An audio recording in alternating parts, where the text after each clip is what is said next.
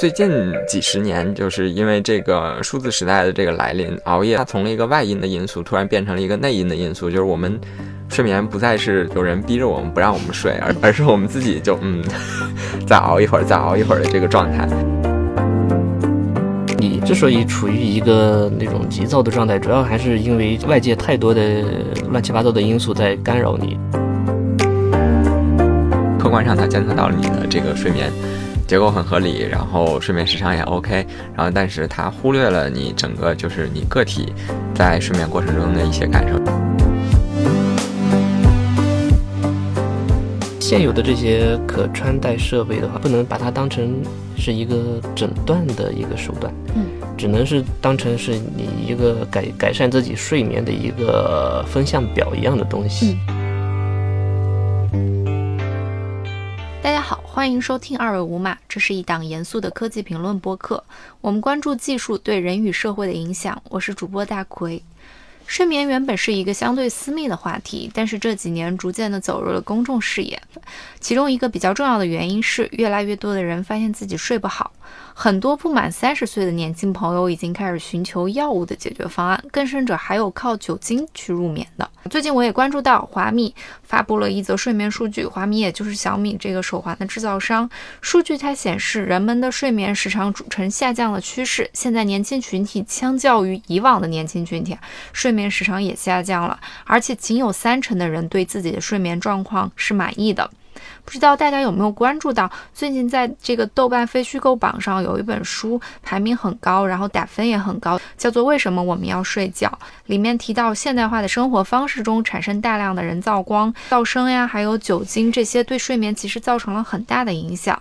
那么今天呢，我们就来聊一聊睡眠这个话题，以及我们也从现代技术的角度去探索现在的一些解决方案，比如说像啊手环呀、可穿戴设备啊这一些，是否对我们的睡眠质量有着实质性的帮助？首先来介绍一下我们今天到场的两位嘉宾，首先是我们的老朋友王建飞，他是一名科技作者，也是公众号赤潮的主理人，请建飞给我们打个招呼。大家好，我是王建飞。另外一位是一位硬件工程师，他叫王一航。王一航也是对睡眠还有一些相关的可穿戴设备有着比较深的研究，请一航给我们打个招呼。大家好，我是王一航。其实我发现大身边大部分特别关注睡眠问题乃至研究睡眠问题，基本上是自己会遇到这方面的一些问题。一航，你是之前遇到什么样的问题，所以才开始关注睡眠的话题？我这个是因为得了一种叫做嗯急性。焦虑症的神经官能症，就这种病，然后就会让你就每次入睡的时候，第一个是没法正常入睡，第二个的话就是一旦你要呃好不容易进进入到那个睡眠状态的时候，然后你的心脏会立马抖动一下，然后就让你立马惊醒了。呃，再一个的话就是那每次入睡之前会有那个很强烈的濒濒死感，就是感觉到自己快要死了。嗯，这是这就是这种神经官能症，对，特别巧，就是我我之前关注到睡眠，就是也是因为，呃，焦虑症的原因，就是我的焦虑症的主要的一个体现之一就是入睡困难，所以最开始的时候我还嗯单纯的以为是一个入睡困难的失失眠，然后我就去了家附近的一个综合的综合性的那种医院的神经科，然后他们就开了几种就是我们很通俗意义上的那种安眠药。那个吃了非常管用，但是副作用就特别大。吃完了之后，第二天一整天都会处于特别困的那个状态，然后到第三天的时候，你就会又发现自己就睡不着了。然后确诊焦虑症之后，我就是在焦虑症的这个正规用药的情况下治疗了一段时间，就没有那种系统性的长时间的失眠了。然后，但是现在的话，会有一个睡眠问题，其实是就是一旦我错过一个时间点的话，也会那个很难入睡。具体来说，就是比如说每天，如果我要是一点钟左右的时候，我还没有做好睡眠的准备的话，就比如说我十二点三十还没有躺在床上，哪怕是躺在床上玩手机的情况下，我可能就要在床上嗯翻来覆去到三四点钟才能睡着了。但是，一旦就是一旦进入到那个状态之后。人就会变得特别精神，然后甚至比中午和下午还精神。就你们觉得什么样的睡眠是好睡眠？嗯，一般情况下它是有两种定定义，就是呃从那个生就是生理上，就是呃医医疗上来说是一种，从个人主观上来说又是另外一种。我先说主观的，主观的就是大家累了一天，然后回家睡一觉，然后醒来的时候发现就是活，嗯，就是又又有活力了，然后一切身体上都很轻松，然后感觉整个人都有精神。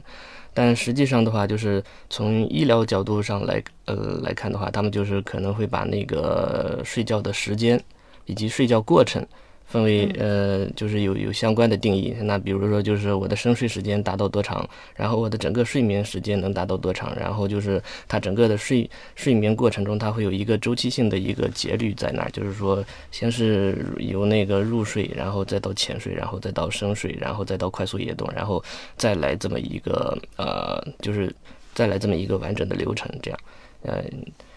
呃这这是一个好的睡眠，但是不好的睡眠的话，就是它有可能就是会缺少某一个环节，或者是纯粹就是一晚上都是浅睡，就连梦都不做这种，就呃醒来以后也确实会感觉到累。但是，呃，有一个特别的呃特别搞笑的情况，你的主观跟他的那个医疗上的这嗯这种定义的话，就是还是有出现冲突的地方。就是有的人他觉得自己睡好了，但实际上他这一晚上都没睡好。嗯，那这个东西是什么决定的呢？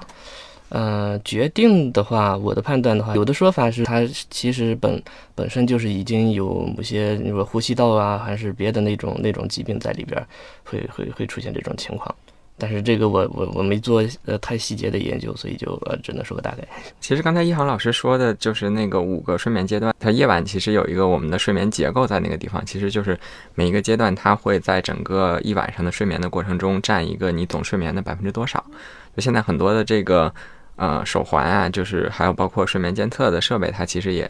呃部分的通过这个来给你计算你的睡眠质量。但是我就像刚才一航老师说的，其实我自己的主观感受是我不太感受得出来这个睡眠结构对我的特别大的影响。就是有的时候我晚上睡完一觉之后，它给我就手环给我打了一个很低的分，我也觉得很舒服。然后有的时候它呃分很高的情况下，但是我第二天其实并不是觉着特别好的那个状态，反而倒是。说午睡的时候，我倒是觉着这个会明显一点，就是大家都会说那个他这一个睡眠周期，就是走过五个结构的这个睡眠，大概需要一个半小时左右嘛，就是九十分钟。然后我我就发现我自己在睡午觉的时候，这个是特别明显的，就是我我有两种午睡，就是一种是只睡十五分钟。然后还有一种就是一定要睡够九十分钟，这两个状态都是会醒来之后你会觉得整个下午的精力特别充沛。但是如果卡在一个中间的状态，比如说可能就刚好很多人就会呃，比如说就睡呃六十分钟，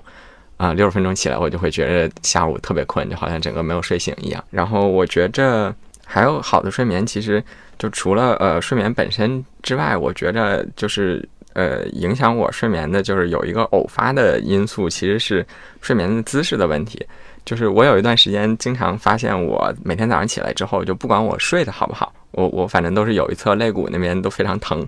后来我就发现我是对对对，我是惯用一个入睡姿势，然后那个入睡姿势就是你刚那样躺的时候，可能你躺个十分钟、二十分钟，你都不会觉得难受。但是那个姿势是。呃，因为我晚上翻身比较少，如果以那个姿势入睡的话，我会保持那个姿势可能三三个小时、四个小时，这样的话，就是它那个轻微的那个挤压就会导致第二天那个地方就就很疼。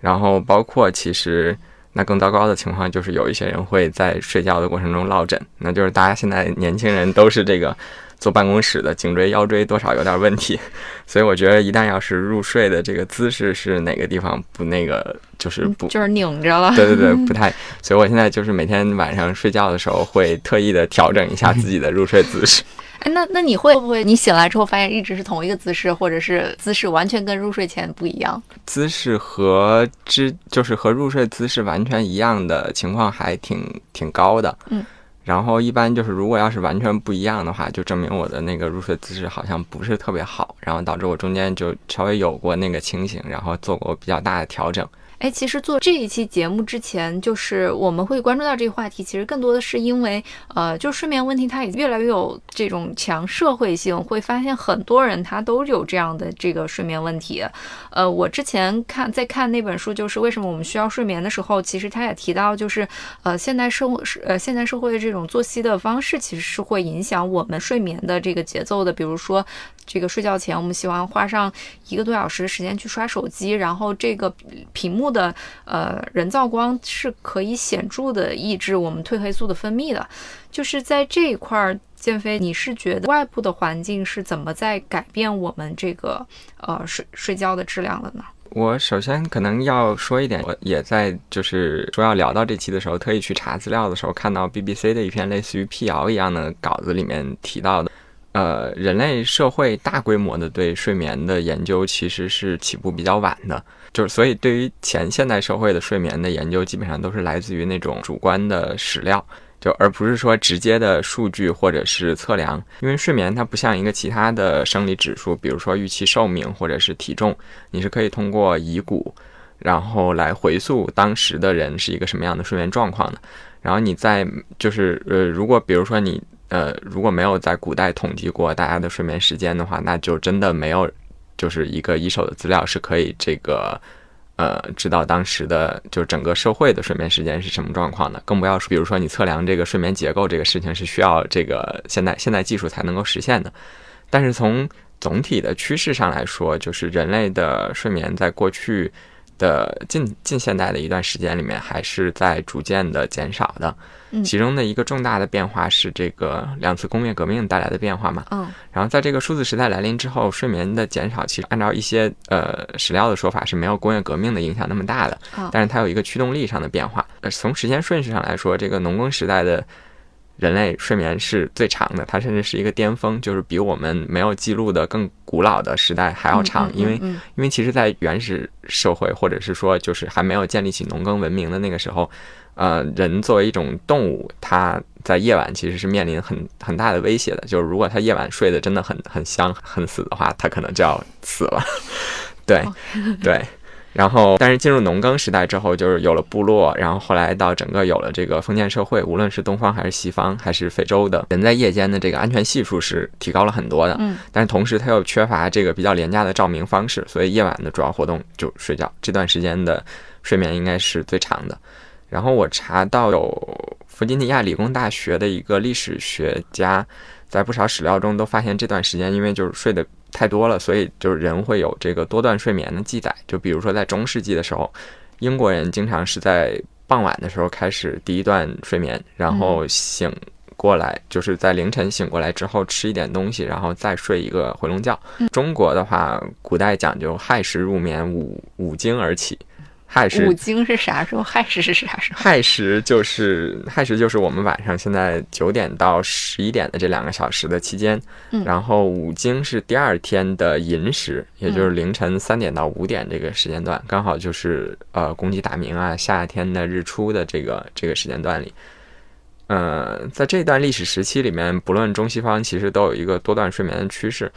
然后就是我晚上也不一定是真的一直在睡，有的时候他一晚上的睡眠时间可能不会超过八个小时，但是我一天的睡眠量可能会在十二到十四个小时。我会拆出一段时间来在下午睡，或者是在中午睡，或者是晚上间隔一段时间，然后分两段睡这种形式。但是照明不足其实不是造成这么长睡眠的一个主要的因素，因为人类在工业革命。第一次工业革命前的一百年，在西欧就有了这个系统性大规模照明的能力。嗯，十七世纪六十年代的时候，当时路易十四在巴黎的街道上开始安装油灯。嗯，就是路，就是我们现在那个路灯，只不过它是用油油来烧的，燃料不一样。对对对对对。嗯，到十七世纪末的时候，其实巴黎街上已经有四千多个路灯了。然后欧洲有五十多个城市都开始模仿巴黎去安装这个市政的路灯。在中国这边，在不同的历史时期，断断续续的也因为经济繁盛，出现过这个不夜城。就比如说战国时期的这个大大梁城啊，然后宋朝的这个开封杭州啊，就不夜城当然是夸张的，但是它其实是有这个大规模的照明的能力的。但是就是第一次工业革命之后。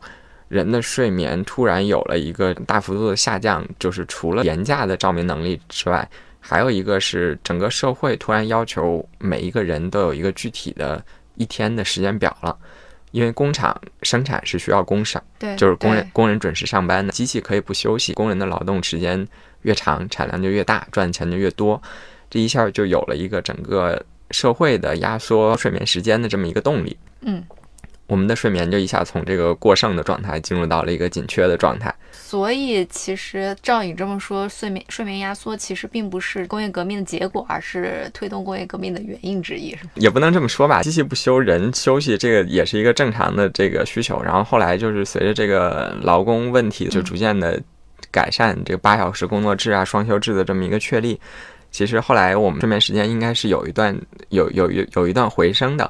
但是最近几十年，就是因为这个数字时代的这个来临，熬夜从了一个它它它从了一个外因的因素，突然变成了一个内因的因素，就是我们睡眠不再是就是被有人逼着我们不让我们睡，而而是我们自己就嗯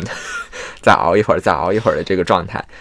哎，你有研究过再熬一会儿这个状态吗？或者你们你们都有经历过这个再熬一会儿状态吗？那是天天经历。对 对对。对，你要说它和这个就是工作有没有关系？我觉得也是有关系的。就是你一旦是你一旦超时的这个工作的话，其实它挤压了你日常这个休闲和自己娱乐的这个时间。然后，并且我们现在又可以创造这么便宜的娱乐方式，嗯，所以你就会想多熬一会儿，多去给自己争取一点时间。所以它也是有有有一定关系的，嗯。然后最后这段。其实是比较有数据论证的，因为世界上第一个做运动手环的公司 Fitbit 是在二零零七年成立的，然后它在二零零九年推出了第一个呃普通人可以买到的非常便宜的一个睡眠追踪的产品，当然它它其实也是一个就是呃运动的产品啊，主打的功能还是这个运动跟踪，是一个是一个运动的夹子。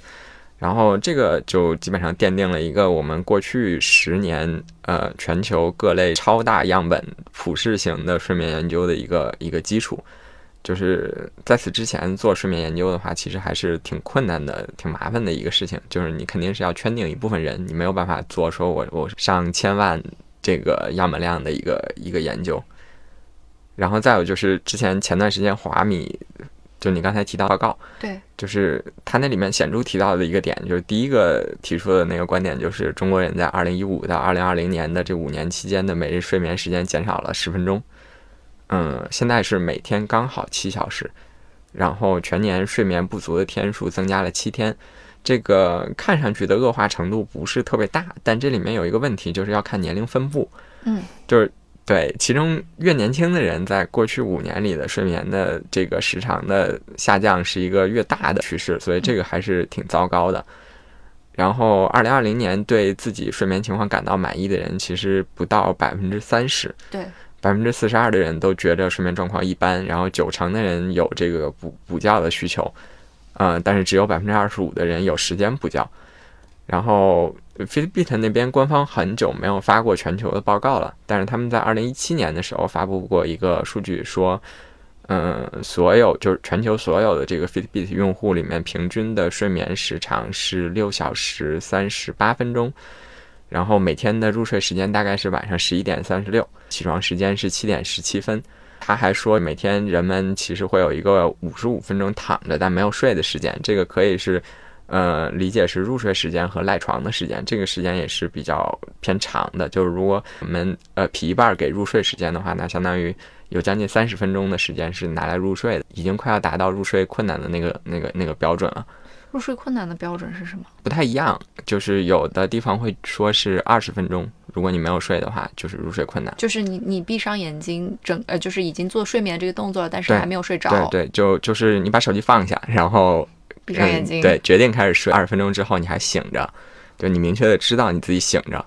啊，就是入睡困难。他还说了，这个地球上五个这个睡眠最长的国家，分别是新西兰、英国、爱尔兰、荷兰和澳大利亚。但是其实，呃，这五个国家最长，嗯，最长也就是七小时六分钟的平均睡眠。其实和中国二零二零年的水平是差不多的。那你刚才也提到，比如说像这些 Fitbit 还有还有华米，他们都有发布这些报告。然后其实我们会很好奇，就是他去判断睡眠好坏的这样的一个数据指标，能不能呃让让一航给我们稍微介绍一下？就是呃就是这些这些这些可穿戴设备，起码就是比如说像手环这样子，它背后去衡量我们睡觉好不好的，它是用哪几个指标去衡量，以及它是怎么衡量出来的？我注意到他小米出的那个手环，他们的那个嗯 A P P 上就是关于你的睡眠监测的有有有四个指标差不多，主要还是以时间为主，浅睡时间，然后就是眼动，然后深睡，然后就是清醒时间，看它各个时间段占它整个睡眠时间的比重。你比如说啊，我整个睡睡觉时间出现了多次清醒，然后呢，这清醒的时间又占他整个睡眠时间。呃，百分之比如说二十以上或者是三十以上的话，那他这个就算是一个比较嗯低的睡眠了，他最后出的那个分也是比较低的。浅睡和深睡是什么样的区别？嗯，这个得看是从哪方面来讲，就因为我们知道他们这种呃手，他们这种智能手环的话，都是主要怎么判断他的那个睡眠情况呢？就是通过他的那个人的体动。通过判断人的体动来进行那个判断，他是处于哪个睡眠阶段？就是你的身体是否动了？对对，那就是说深睡的话，它有可能是就是动的很少，就是幅度也很小。然后呢，浅睡的话，它就是动的那个频嗯频率也好，也是动动作幅度也好，也是也要比那个深睡要大。深睡的话，我记我印象中好像是几乎不怎么动的。哎，那比如说像刚才建飞说到一种情况，可能某一天你特别劳累，然后睡下睡睡下去就一个姿势没有变过了。那他，但是我我自己是用小米手环的嘛，我会我会发现，无论我哪种睡眠场景之下，我每天都会有深深睡和浅睡两个波段。嗯，对，这个是就是呃，怎么说呢？我所谓的就是。动，它只不过是你说，嗯嗯，比如说胳膊动一下，然后就是这这种做一下动作，然后又恢复到原原原有的那个睡姿。所以它的颗粒度是非常细的，可以可以非常细化的，是吧？啊，对。那还有别的指标吗？除了动以外？嗯，除了除了体动以外，除了体动以外的话，然后有的就是要看你的呼吸。嗯，然后有的是要看你的那个血氧，然后比如说打鼾的声音也是可以用来作为一个判断现现在手环能够监测这些吗？就是小米手，我们三个都是小米手环啊，对，现在小米的手环的话，现在只有一个，就是呃，只能测的是一个心率以及它的那个呃体动。然后呼吸的话，据说好像是可以通过那个算法来来来进行解析出来的，但是这个我不确定。之前我用那个 Fitbit 的手环的时候，它其实呃血氧和心率也都放在它的那个睡眠里面。就是如果把那个血氧关掉的话，睡眠的报告就会少一部分。但是它具体是去怎么？嗯，衡量的我也没有研究出来。我猜想现在可能这些手环它会有这么一个问题，就是它自己其实也并不太知道什么是真正的，就是它没有办法直接，呃，描述性的语言告诉你什么是好的睡眠。它可能做了一些就是大数据上面的分析，就会发现大多数人那可能，呃，在就是整个睡眠周期里，他的血氧和心率是这样变化的，他可能会相对来说他的睡眠就好一些。然后他就呃看你的这个数据和这个整体的大数据的相近的程度吧。嗯，我觉得可能会有这样一种方法，就是两位刚才也从前面的这个描述中有一个都是这个病友身份啊，打个引号的，就是并不是真正意义上，但可能会有一些睡不着的情况，能不能给我们介绍一下现在普遍流行的睡眠问题都有哪些？这种的话就呃是可以分为两种情况的，一种是他的睡眠量不不正常，就是不足或者是过长，然后另外一种的话就是他的那个睡眠的发作异常，嗯。然后我先解释一下，就是他的那个睡眠量不正常这个情况。说直白一点，就是一个是嗜睡，一个是失眠。嗯，这这这这是两种比较典型的这种现象。然后嗜睡的话，就有可能就是因为他的内分泌障碍，然后或者是代谢异常，或者是那个脑病，就是说大脑由于某些疾病导致他就一直想睡下去。然后，呃，失眠的话，那个这个这个因素就比较多了。就是说，你比如说有那种环境的影响啊，这个你睡下了，然后那个声音就是隔壁邻居特别吵啊，或者是你这个，呃，窗外有那个灯光啊之类的这种，这是一种。然后，第二种的话就是，啊，你这个躯体的一些病痛或者是疼痛，就是你的痛觉也会干扰到你的，也也会让你失眠。然后，第三种的话就是心理因素，比如说恐恐惧，就是害怕、担心这种。嗯，第四种就是那种其他伴生，嗯，就是可以伴生失眠的这种疾病，比如说抑郁或者是焦虑症这这种。哎，我想问一下，就是抑郁和焦虑症为什么会影响到睡眠？它的背后的那个病理依据是什么呀？举个例子来说，比如说以焦虑症为例，这首先焦虑症它是一个神经性的官能疾病，然后它会影响你的，尤其是交感神经。它会它会让你的交感神经特别活跃，就是你随时处于一个就是压力很大的状态。那这种在这种状态下的话，你是没没法进，就是安安然进入那个睡眠状态的。对这个场景，我可以补充一下，就是，嗯，就可能呃完全没有得过焦虑症的人，可能不会想象这个场景大概是一个什么样。它场景就好像是，比如说，嗯。呃，你要在考试前五分钟，你是不可能睡着的，对吧？嗯。那焦虑症，它整个晚上的状态就会一直处于这个考试前五分钟的这个状态。然后具体到焦虑症，焦虑症本身，呃，它不只是失眠，它其实是呃，像刚才说的，你这个交感神经一直活跃了之后，它大脑其实是在一直去寻找那样让你很焦虑的事情的。比如说，你会不停的想，呃，今天要做的事情做没做完，然后明天要交的这个东西满不满意。然后还有什么车子、房子啊，反正就乱七八糟的各种生活里面，呃，鸡毛蒜皮的事情都会成为你的焦虑源。然后你就会在不停的在这个这场考试的五分钟前和那场考试的五分钟前之间把这个整个晚上串过去。嗯，那你这整个晚上就不可能睡着了。嗯，但是但是你你会有意有一个意识吗？这个东西它是能够被意识管理的吗？比如说你你觉得今天晚上我该睡觉，但是我脑子里一直不停的去过这种各种各样的让你焦虑的事情，嗯你可你不能喊暂停是吗？嗯，不能喊暂停。如果你是达到了确定是那个焦虑症的那个那个标准的话，这个是你自己喊不了暂停的，就是就是因为你喊暂停的这个能力失失效了，所以你才是焦虑症。哎，那那那，比如说是焦虑症，也会去服用像褪黑素这样的药物，去去把这个激素的水平拉高，然后通过这样的方式睡觉吗？嗯，我自己的经验的话，我觉着褪黑素对于病理性，就是像对于这个焦虑症的这种，是不太有用的。比如说，你们会用什么样的方式去去缓解这个睡不着的情况？褪黑素是这样，褪黑素我是觉得它是在，如果你没有病理性的这个失眠，你只是偶尔的失眠，就比如说我像现在，呃，现在我这个普通的状态，那可能就是我到这个，我刚才说我是到每天一点，如果没有做好这个睡眠的准备，我我可能就要失眠了。在这种情况下，我可能吃一点褪黑素是是有效的，因为，嗯，它是一个很明显的，就是我那段时，就是我在自己身体褪黑素就是分泌的。呃，高的那个时段，我错过了那个时间节点，然后它就进入到了一个，就是它正常觉着你不需要这个东西了，然后它就不怎么分泌了。这种情况下，你补充一点外源性的，可能是管用的。但是像呃像焦虑症和抑郁症这种，就是它是因为呃你其他的事情导致你就是没有办法进入到一个睡眠的状态，这个情况下你补褪黑素，我觉得是没有什么作用。睡眠的发作性异常。就是说，我刚刚说的是一个是睡眠量不正常，就是不足或者是过多，然后另另外一个就是睡眠的发作性呃异常，这个里边比较典型的就是梦游。梦游它是一种什么样的疾病啊？就是这个这个事情其实广泛的出现在各种新闻事件里面，但是就是没有亲身体会的人，或者是说，呃，我们作为一个围观的人来说，感完全是无法感同身受的一个状态。嗯，确确实就是。关于这个病症的原因的话，我还真没太去去去那个啥注意它。这个其实和那个就是我我刚才提到说我那个呃确诊焦虑症的那个事情有一点相关。我觉着睡眠这个事情就是，嗯，你不要觉得它是一个小问题，就是这个其实是如果你要是在一段时间里面，比如说一个星期或者是一个月里面间歇的每个星期都有三四天都会有睡眠问题的话，我觉着呃。首先就是你一定要去医院去做一些正规的检查，然后排除一些很严重的问题。就一般的话，他们的那个顺序都是先排除你的躯体的问题，什么心脏有没有问题啊，肺有没有问题啊，然后有没有什么其他的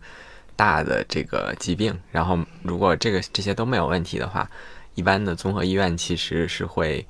嗯，说那你可能就是最近一段时间工作压力有点大呀，或者是生活的压力有点大，会给你开一点这个就是呃，就是我们通俗意义上说的安眠药的这个东西。但是我觉着安眠药的这个东西它虽然有用，但是它就是药分两种嘛，就是一种是治标，一种是治本。安眠药它基本上是一个治标的东西，就是如果你吃就是呃吃安眠药的效果是效果是很好的，但是如果你吃了这个安眠药之后。然后你会发现，你过一段时间不吃药，这个状况又会回来的话，那就证明其实你可能还是会有其他的问题导致了你这个睡眠问题。就睡眠问题反而是一个表征，所以这个时候我觉得大家就是还是要主动的去就医吧，寻求。哎，你说的其他的问题是指身体方面，或者是啊精神方面的一些问题？嗯，因为因为其实刚才一航老师也谈到，就是呃很多方面的问题都会影响到你的睡眠，那就是。呃，一般的话，大部分人会先排除身体的问题，然后如果你排除了身体的问题，然后你也吃了一点点这个安眠药，但是没有任何效果的话，呃，主动的去查呃精神科相关的问题。嗯，因为因为其实它这种精神官能症，它不是一个就是仅仅是影响你睡眠的问题，就是你时间长了之后会影响你生活工作的方方面面，而且它的治疗不是说像在普通的综合性医院的精神呃的神经科给你开一点点这个安眠药就能够治好的，它是需要一个系统的治疗的过程的。嗯嗯，那请问上哪个科室啊？啊。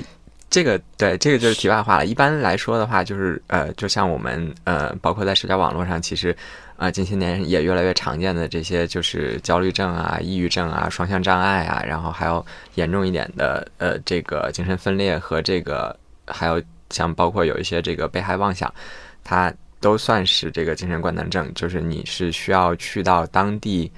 啊，最好的那家专科的精神精神医院，就比如说北京的话，那就是安定安定医院。那它的这个科室比任何一家呃综合医院里面去治这个科的都要好。是说起这个焦虑症来，就是我想到就是我的那个个个人的经历。首先呢，就是我呃之所以爆发这个焦虑症，就是因为体检，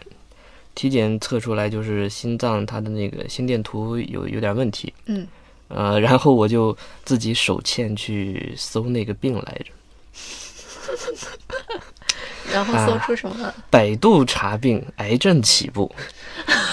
然后我就搜到，就是说各种什么冠心病啊，什么乱七八糟的啊，有的更甚于说啊，你马上就要猝死了这种，给你这种暗示。然后好巧不巧，那天正好是拼多多他们那边不是出了一个猝死的事件嘛，对吧？今年初。对对对，然后。这就，这就导致你说啊，我已经这我我这个人那个弦儿已经绷在那儿了，紧了，然后突然外边再来这么一一一事儿，对，然后立马整个人就纯粹就是进入到一个相当惊恐的状态，就是惊恐到你睡睡觉都睡不着，然后呃过了差不多就是整个从整个这十二月就是整个一月也一个月都是这样，然后到了下一个月的时候，突然发现。这种害怕已经那个就是具具象化了，会导致你睡觉的时候就是心脏在，就是突然就啪一下就抖动一下。然后因为我们本身是做那个医疗器械的，嗯嗯嗯，然后我我就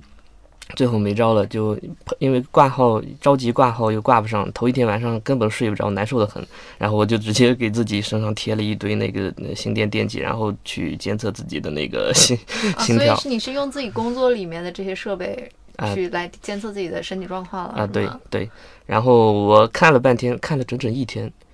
发现嗯，都都挺正常的，为啥会出现这种情况？后来又去医院里边查，医院里边也是说是这这一切都正常。我后来又做了一个二十四小时的 Holter，就是一个呃全天的一个心电图，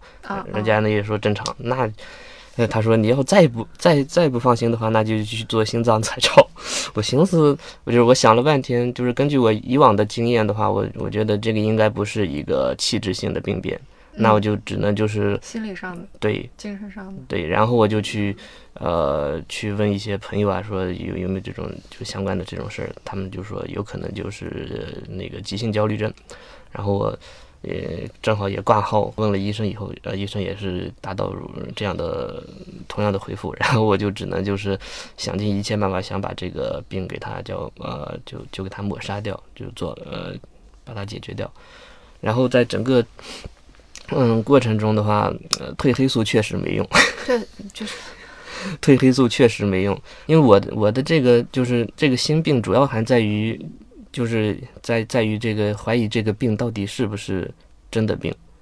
所以就是呃，首先要就是要说服自己，这个就是已经已经能确定了，就不断的在暗示自己，这个东西已经是确定了的东西，你没病。然后呢，我也就会加强锻炼，就是每天跑，就是开始做那种呃大量的运动，来让自己来证明自己的心脏没问题，这不是病。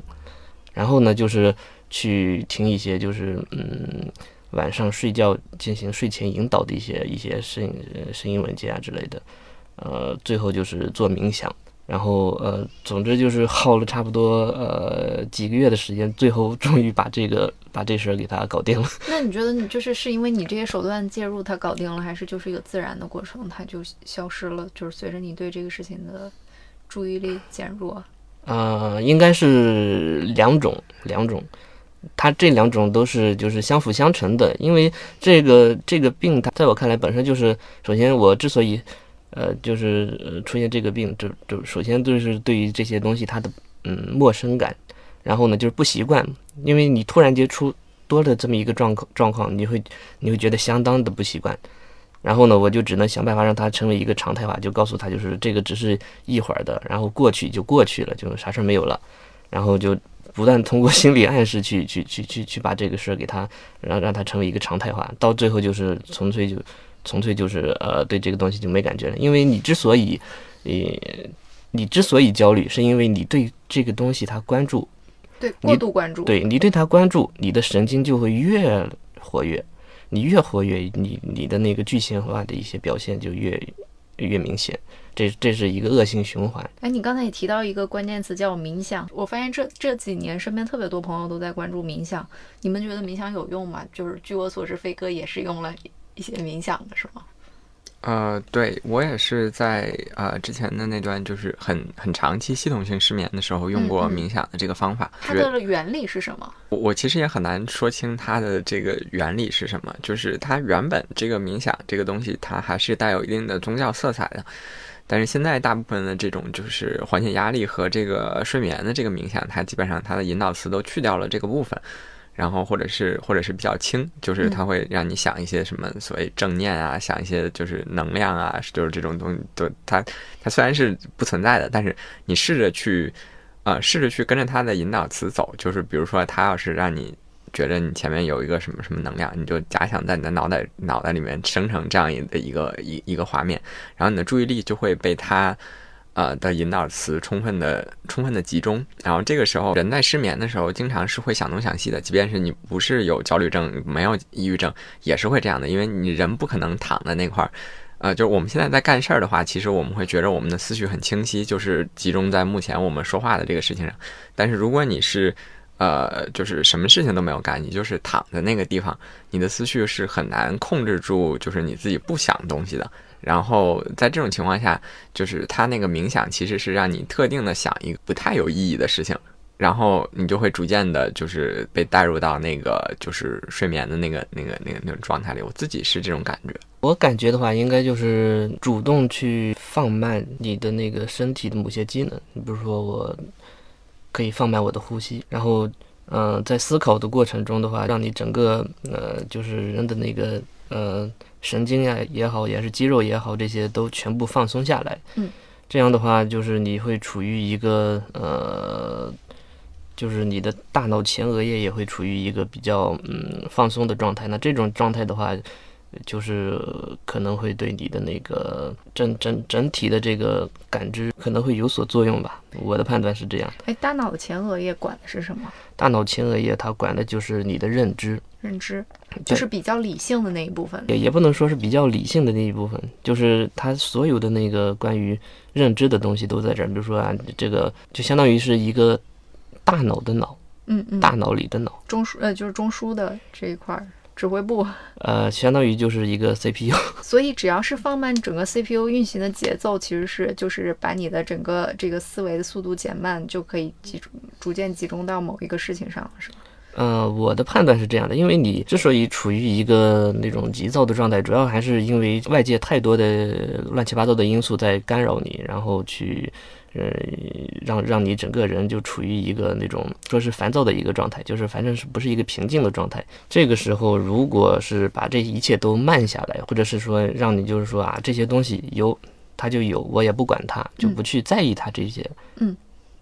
就就跟一棵树就呃被风吹过一样，风停止以后，这棵树还是恢复原样，这无所谓。它风有有的时候有，有的时候没有，这这这些我都不管，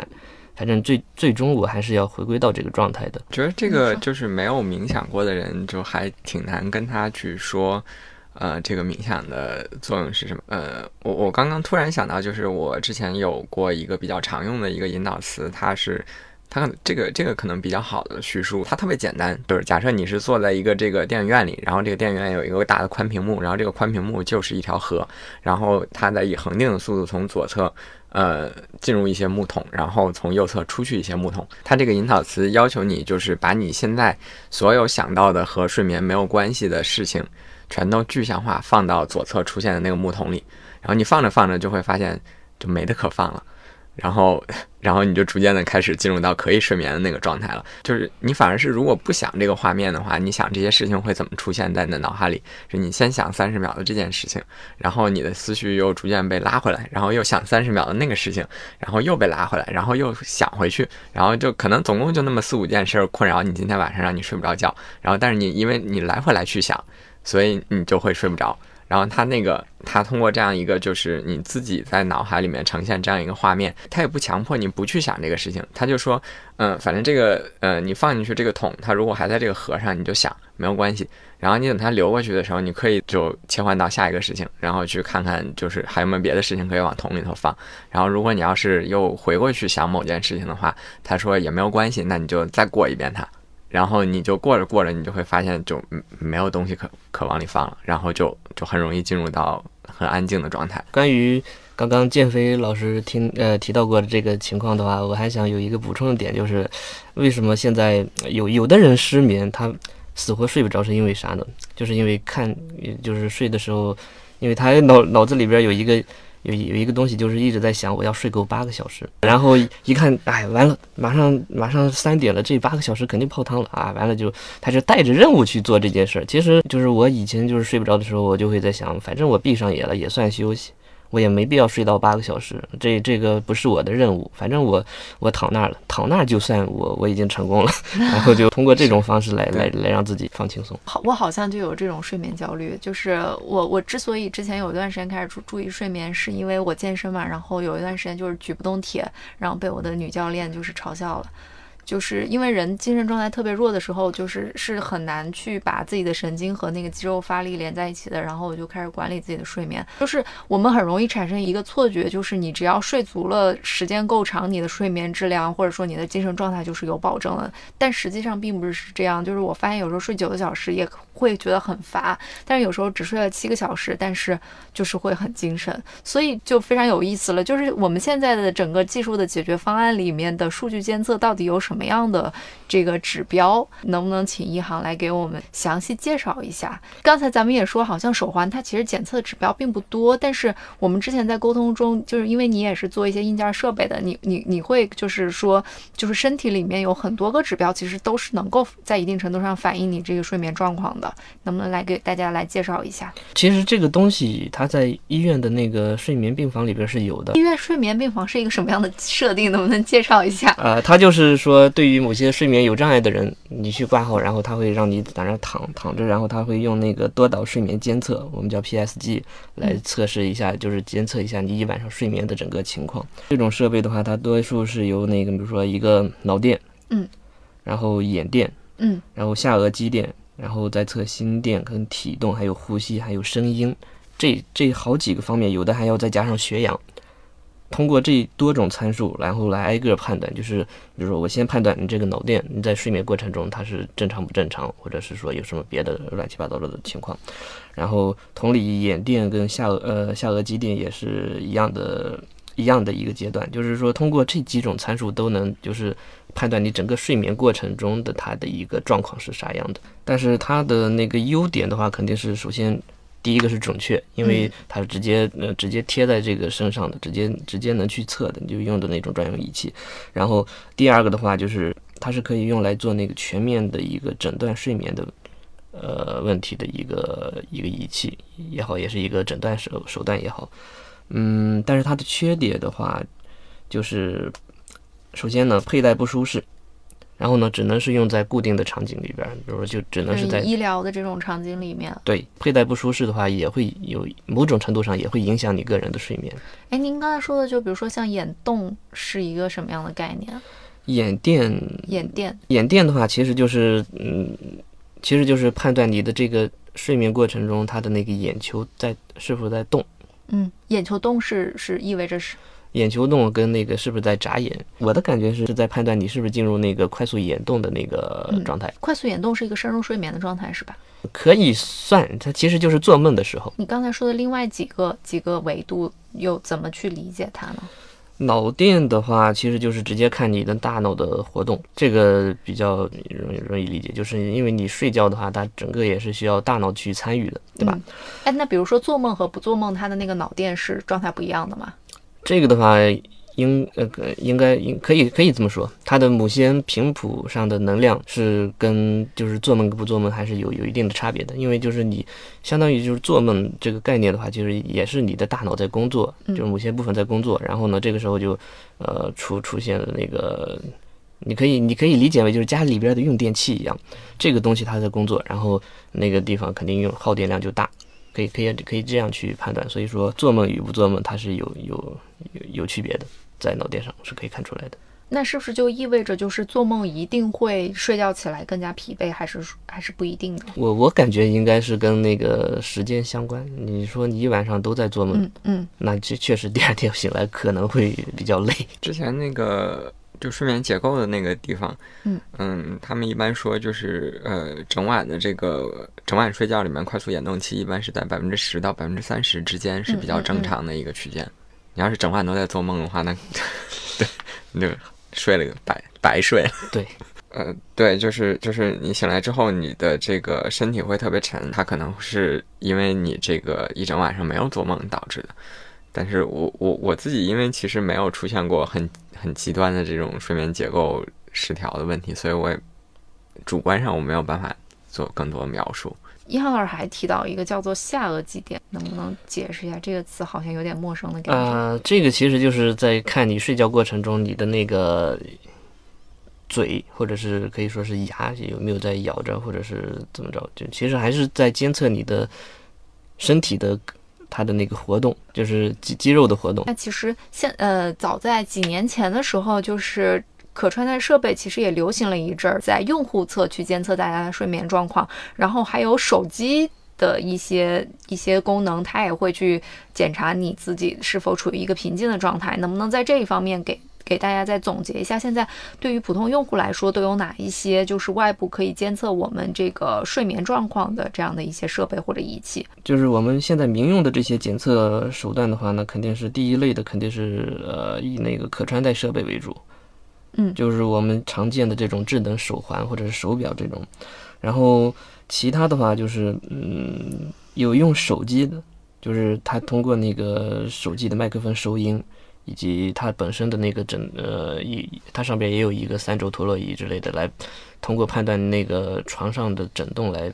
这这是最开始的就比比较 low 的一种技术。陀螺仪的原理是什么？三轴陀螺仪的原理就是，嗯，就就是一个姿态传感器，就是你比如说人的那个空间中是 x y z 三个三个轴，对，然后它是三维空间的三个坐标，然后它是通过看这三个坐标它的那个加速度，嗯。来判断你现在处于一个什么样的状态，但是它是手机可以去测人体的吗？不，它是只有拿着手机的状态才能测出来吧？所以他他当时用的一种算法就是直接放在床上，放在枕头旁边，就是你你在那儿翻身或者是睡觉或者是那啥打鼾，反正都会通过那个床的震动来，手机也跟着震，然后他会通过手机的震动来判断你整个人的那个呃睡觉体态，但是这个做法是比较相当不准的。它除了不准之外，还有一个问题就是特别费手机。对，就是它是它相当于说一直都得续航去监测你那个状况。对对，它的麦它相当于那个麦克风和那个就是手机里面那个传感器是一直开在最高的那个灵敏度的状态下。对。然后，呃，还有就是某些像呃智能枕头啊，或者是睡眠用的眼镜。这个睡眠眼镜的话，它是起一个干预手段的。它是就是说，就是刚刚我们节目开始之前，呃，主持人说过的，就是光影响褪黑素的分泌，这个，嗯，它它它它用的就是这个原理，它其实就是通过这种这种这种干预手段来激发它的那个褪黑素的那个分泌，但是我感觉估计效果比较有限，是吧？对，哎，它是模拟一个全黑的状态，还是？它是让你戴上，然后你它是它上它上边是会有那个。呃，发出一定的光谱来来来来，让你产生产生相应的那个褪黑素的分泌的。这这这种情况，这上面是有一个灯，就照着你的眼睛。现在市面上我就是见到的，也就是这这几种方式。那个睡眠枕头的话，它它枕头里边会有那个压力传感器，然后还有那个声音，嗯它是可以通过那个呼吸引导来让你进入一个睡眠什么样的睡眠状态的。啊，然后再一个的话就是它那个震动，也也也也是相当于是也是同样的同样的一套东西。这么看来的话，就是分析下来的话，就是现在现有的这些东西的话，呃，主要还是呃起的一个啥呢？就是一个是测它的呼吸，一个是测它的那个体动。那其实现在手环能基本上都能做到了，是吗？对，呃，呼吸的话可能会比较困难，但是体动的话就应该是没问题的。呼吸是测它的呼吸频率，就是呃一个是呼吸频率，一个就是呼吸的质量。嗯，我们刚才好像之前没有谈到这一块，就是很多人打鼾，他还有那个呼吸暂停的问题。对，对，就是你睡着睡着，他其实自己憋了三两分钟气，这个就很危险。呃，本身就是一个很很很很危险的一个状态，有可能会有可能会要命的。但是即便是呃没有到那个致命的那个状态，它也会非常影响你的睡眠，因为相当于你身体在修复的状态，然后但是你氧是不够的。那你们从做硬件的这一块来看，你们觉得就是哪一块最有发展前景？因为前几年火起来的，我我个人感觉就好像只有手环。你觉得未来还有哪些可穿戴设备能够给睡眠提供比较多的辅助？嗯，如果是说畅想未来的这个嗯形式的话，我在想就是呃，是不是可以发展一种新的穿戴形式，比如说帽子呀、衣服啊，给它结合在这上边儿，然后也可以就是说在现有的这些传感器的基础上，你要采集的这几种数据，然后在它的那个算法上进行一下的更新，呃。或者是说，你可以采集更多的东西。对现有的这个，你比如说这这种智能手环，它是可以采到，呃，血氧、心率以及它的体重跟血压，嗯，这几种，能不能把这几种给它合起来，作为一个进行一个多模态的一个分析，然后出一个这一块儿就是它的算法模型需要有一个更新，是吗？啊，对。然后再一个的话，就是有一个趋势是，呃，我之前想过的，就是可以用那个，呃，我不知道你们有呃有没有印象，就是就是做全麻的时候，它医院里边会有的医院里边会有用到那个麻醉深度的一个检测装置，呃，这个东西也我我其实也是可以用来判断你的那个睡眠麻醉深度的检检测装置，就是有测试你是不是处于一个一个就是已经被麻痹的状态了。深度麻醉的状态，对。但是呢，人，嗯、它也是可以用来做那个就是睡眠睡眠监测的，对。因为它总之都是一一个，就是按他的那个大脑活跃程度来排列的。嗯，最开始就是清醒，啊，对，然后是就是入睡，然后深睡，然后就是开始半麻，然后全麻。嗯，就这么一个等级，可以，因为它这个它这个东西它是按直接按评分来走的，那我那我觉得就是，呃，这个直接也也可以上评分，比如说，呃，低于低于三十或者是高于二十是那个升麻，然后，呃，再往上一层，如果四十到五十，我可以把它当成是睡眠。就是这个，其实现在在医院的麻醉已经有现成的这种医疗器械在使用中，还是说是在研发的这个状态？呃，这个是已经有使用的，就是这个也是呃上世纪已经外国外有有用这种东西它的检测原理就是根据脑部的活跃程度来去看的。啊，对，它就是一个，呃，它说白了也也是也是测的是脑电，然后有的有的厂家可能会再加一部分肌电，然后来判断。对，哎，你刚才说的有一个有一个点我还挺感兴趣，就是你刚才说的，就是判断这个睡眠状况的这个算法模型。回到我们之前聊过那个问题，就是会发现很多数据很好，但是跟人的那个直观感觉，你睡不睡得好，未必成一个正相关的。就是在这一块儿有没有什么新的进展，就是帮助这个算法模型能够做得更加完善，或者更加符合我们自己睡眠的实际状况？呃，这就是回到最初的那个问题，就像他呃，刚才说过，就是有那个睡眠病房里边他用的那个多导睡眠监测，它只不过是就是多就是测了多种那个参数，然后呢，它是分别去就是相当于是一个呃纵向的去判断，就是它这个参数。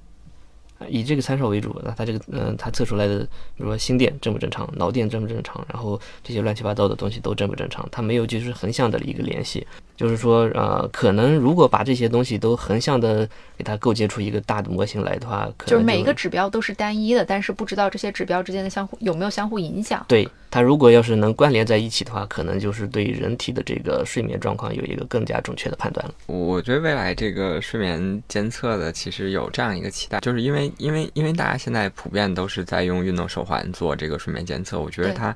陷入了一个这个运动手环带起来的这个自我量化的这个工具理性的这个风潮里面，它有一点这个主客观分离的这个这个这个趋向，就是我们刚才说的，就是客观上它监测到了你的这个睡眠。结构很合理，然后睡眠时长也 OK，然后但是它忽略了你整个就是你个体在睡眠过程中的一些感受。就我第二天起来，我确实觉得这个睡眠不怎么样，然后你告诉我睡眠九十五分，这个我也很生气，对吧？嗯，对，所以我我反而是觉得就是说，它可能呃不止就不只是在监测上要增加这个维度，可能是在就是它在产品理念和这个和用户交互的方面。它要呃，他要考虑一下去怎么和这个主观的对对对和这个和和用户去做互动，因为我觉得可能睡眠的状况就是人和人之间它还是有一个呃个性化的差异的。就比如说像运动手环，它推荐所有的人都走一万步，就对一些老年人或者是腿脚不好的人来说，他走一万步这就是一个不可能。不可能的事情，对对对。那有的人可能他一辈子他的睡眠就很短，那就是他可能每天睡到六个小时，他就觉得他已经精力充沛了。但是你每天都告诉他我这个，每天都告诉他你的睡眠不足，这个也很恼人。然后包括就是在一些睡眠不足的情况下，那其实有的时候导致睡眠不足的可能是前一天。的一些就是你的一些行为导致的，但是用户可能自己不会有这个意识，尤其是在这种一两次的情况下，比如说我今天下午喝了一杯咖啡，嗯、那我可能很少在下午喝咖啡，我就喝过这一次，然后我我没有意识到我喝这一杯咖啡是我今天晚上睡觉就是非常非常不好的这么一个状况，那就比如说，那你在做这个可能是在做这个 app 的时候。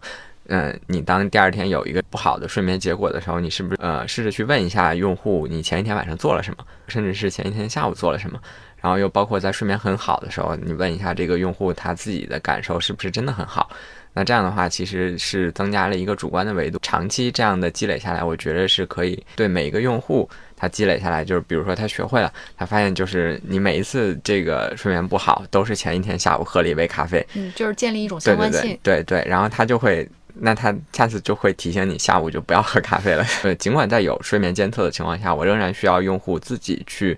呃，发现什么因素影响了我的睡眠，然后我还要自己去记得，呃，什么因素会影响我的睡眠。就就你你看，就是如果我发现下午喝咖啡会导致我今天晚上睡不着觉这呃这件事情，其实整个我甩开手环，我也能我也能记住这件事情，我也能发发现这件事情，那就是那整个睡眠监测在这里面的呃作用是什么？我就觉得就好像它的作用就被削弱了。就这个可能是因为嗯最开始做这个民用睡眠监测的都和这个手环相关，那手环又是一个这个所谓。数字素养很最开始是数字素养很高的人做自我量化的这么一个事情，他们会自己把这个数据拉出来，拉个表，然后研究一下自己的这个整个生理指标，可能是被带到了这个误区里面。现在的这种可穿戴的这种监监测睡眠的方式的话，它其实是没有一个呃反馈机制的。所以这个其实能从产品和它的数据收集上再去做一些升级的。对，所以我觉得这方向的进步空间应该还是挺大的。但是这两年其实看到可穿戴设备市场，嗯，没有在这个方向做特别多的努力。对包括其实苹果也没有做，这不应该是苹果最擅长的事情。对，说对这些主观比较体验项的数据其实是被应该纳入进来，但是其实也会面临比较大的问题，就是这种偏主观性，它特别难去衡量，所以它未来也不是那么容易加入到你的整个算法模型中。它可能会就是一个相对来说比较简单，针对个人的这样一个体验上的事情。那就是从一个整个的大体来上来讲，就是你们两位也有一些就是克服这个睡眠不好的这样的经验，你们觉得有什么样的一些共性的可以做的事情，帮助我们拥有一个更好的睡眠呢？嗯、首先现有的这些可穿戴设备的话，不能把它当成是一个诊断的一个手段，嗯，只能是当成是你一个改改善自己睡眠的一个风向表一样的东西。嗯主观的其实还是在你这儿呢。呃，因为他们只是一面旗帜一样的东西，去去去去看你的那个努力方向，或者是你人为干预的这种手段，它的那个作用效果怎么样？就是就是你的意思就是说，就是这种数据化的量化的东西，它只能作为一个参考参考指标，而不能全然去取代，就是你所有的对于自己睡眠的状况的这样的一个判断，对吧？嗯，对。如果你真的就是睡眠问题很严重的话，首先要排就是排除病理性的问题吧，就是像刚才说的那个，你先要去做一下系统性的身身身体的检查，然后避免说这个睡眠只是一个表征的问题，然后再来的话，其实就是嗯。嗯，刚才谈到的就是这个主主观主观行为和体验的这部分，我觉得现在如果要是产品没有，呃，没有做的特别好的话，那呃你自己又很被这个睡眠问题困扰，那就需要我们自己去做这一部分。就比如说，呃，当他给出一个低分的时候，或者当他给出一个高分的时候，我们自己要去寻找一下，就是我们前一天、昨天晚上做了哪些动作，然后这个可能是很是很个性化的，每个人都不一样的。那当然，网上也会有一些这个通用性的指导啊，比如说你什么早睡、少玩手机、不喝茶、喝咖啡，然后这些都是。但是，嗯，每个人都不一样嘛。那有有的人，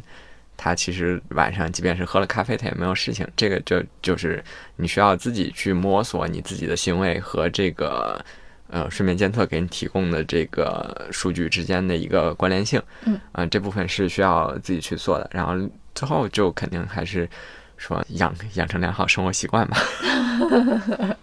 最后一定会回来了这个这个点上来。其实可以多去关注一些，类似于嗯陪陪伴陪护性质的一些呃音频音视频，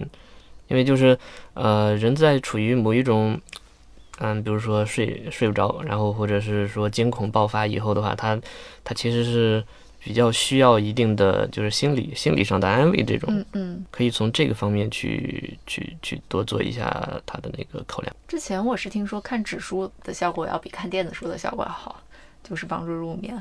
其实我感觉看高数更容易。真的吗？真的有，真的有人？但是我知道是有真的有人看那种高数或者是完全看不懂的历史书放在床头。是的，嗯，我放放了一本《纯粹理性批判》在床头。我我的话是习惯习惯于就是睡觉睡觉的时候想想问题，想就是想想办法把它想的越仔细越好。就是呃，我要我要我要设计个什么东西，我把它的每一个细节我都那不会更活跃吗？不会，我越想这些东西，我越容易困。啊？我我我我跟你正好相反，我觉得会越想越越越兴奋。我我觉得可能是两种状态，就是比如说你做一道高数题，你要是在纸上做的话，你可能会越做越那什么。但是你一道高数题，如果你要是就是躺在床上，你闭着眼睛用用用用就是空想的方式去做，你一会儿就会忘记上一个步骤是什么，然后你会逐渐就发现你的那个意识流就断掉了。对对对。然后那个状态就很很适合睡觉。是。迷失了。现在看来的话，就是呃很简单的两个，就是一个是测它的体重，一个是测它的那个心率。嗯。然后，呃，怎么去测心率呢？其实就是那一束光照过去的话，照过呃通过某一些某某些介质的话，它会呃损失一部分的能量。嗯。然后我们只需呃啊，它损失的这副能量多与少的话，跟那个介质的里边的某一种杂质的浓度相关。我们可以通过计算它的光损光损失的量来反算出它对应的里边的某一种杂质它的那个浓度是多少。啊，这是这是用来对血氧是这么测的。然后呃测的那个心率的话，是因为它血液的流动对血液对它每次泵的时候蹦蹦过来，它的那个容呃量会增多，然后它里边损失的光也会跟着。也也也也也会呃增多，它就有一个衰减衰，对，就是它每一次蹦的多的话，它就损失比较多的能量，然后少就是正常情况流动的话，它就就是另外一个数，就是这个数要比那个数要少，所以就是通过这个它的数值的差异来判断它的那个波动情况。感谢两位嘉宾的分享，也感谢大家收听本期节目。您可以在小宇宙、QQ 音乐、苹果 Podcast、蜻蜓 FM、喜马拉雅、荔枝 FM 等平台搜索并订阅“二维码”，也欢迎通过留言、评论等方式留下您的宝贵建议。